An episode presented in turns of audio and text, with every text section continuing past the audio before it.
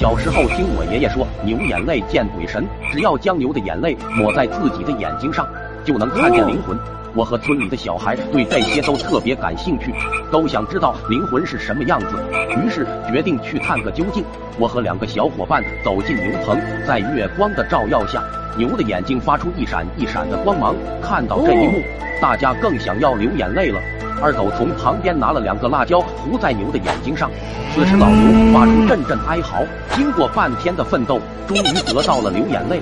我们把流眼泪抹在自己眼睛上，顿时我感觉自己犹如天神下凡，想要赶快见到灵魂。于是大家围着村口转悠了好几圈，也没有看见灵魂。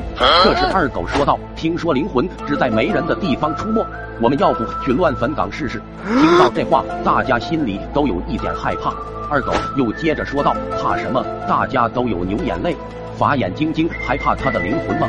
听到这话，大家都像打了鸡血一样，往山上出发，一边走一边为自己壮胆。起初我们精神抖擞，可刚到坟地，大家的声音越来越小。这时突然吹来了一阵冷风，树叶吱吱作响，我顿时感觉后背一凉，连忙拔腿就往家跑。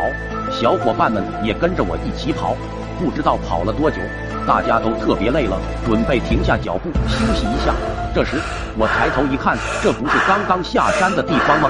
我心里特别的害怕，连忙往下山的地方跑。可无论我们怎么跑，一直都在原地徘徊。这时，二狗突然来了一句：“听说这是鬼打墙，我们不会是撞见鬼了吧？”听到这话，大家心里都慌了起来。旁边的小伙伴说道：“听说童子尿可以辟邪。”话音刚落，大家都像抓住了救命稻草一般，连忙往自己的身上撒尿。我一下子就尿了很多出来，他们看见连忙就过来抢。一场大战一触即发，我以为他们都被鬼上身了，连忙撒腿就跑。跑着跑着，我就跑回了家。刚到家，老爸看见我脏兮兮的样子，大声的呵斥道：“刚洗完澡就到处乱跑。”说完，我终于知道花儿为什么那么红了。